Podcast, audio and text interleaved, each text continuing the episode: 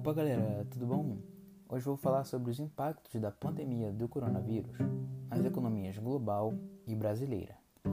Bom, vocês sabem que o coronavírus tem provocado grandes abalos nos mercados globais e paralisado atividades econômicas ao redor do mundo.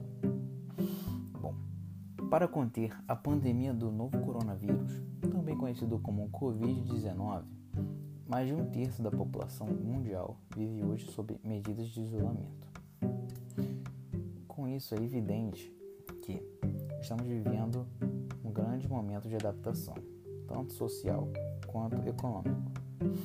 Uma recente pesquisa feita pela Organização Mundial do Comércio prevê uma queda de 32% do comércio mundial no ano de 2020. Resumindo em breve, breves palavras, pandemia do coronavírus vai levar a economia mundial a registrar, em 2020, o pior cenário econômico desde a Grande Depressão, que ocorreu em 1929. Tanto que a previsão de recuperação seria apenas de 2021. Bom, você deve estar se perguntando: o que as grandes economias estão fazendo para evitar a falência?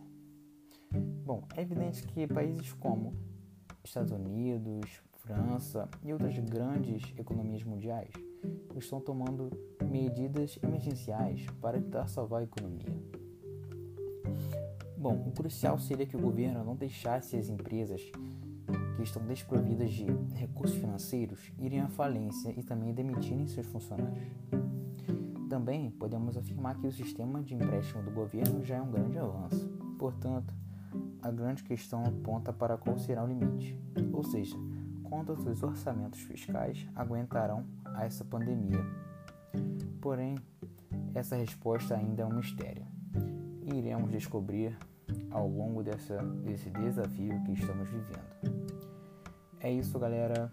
Tchau, tchau. Até a próxima.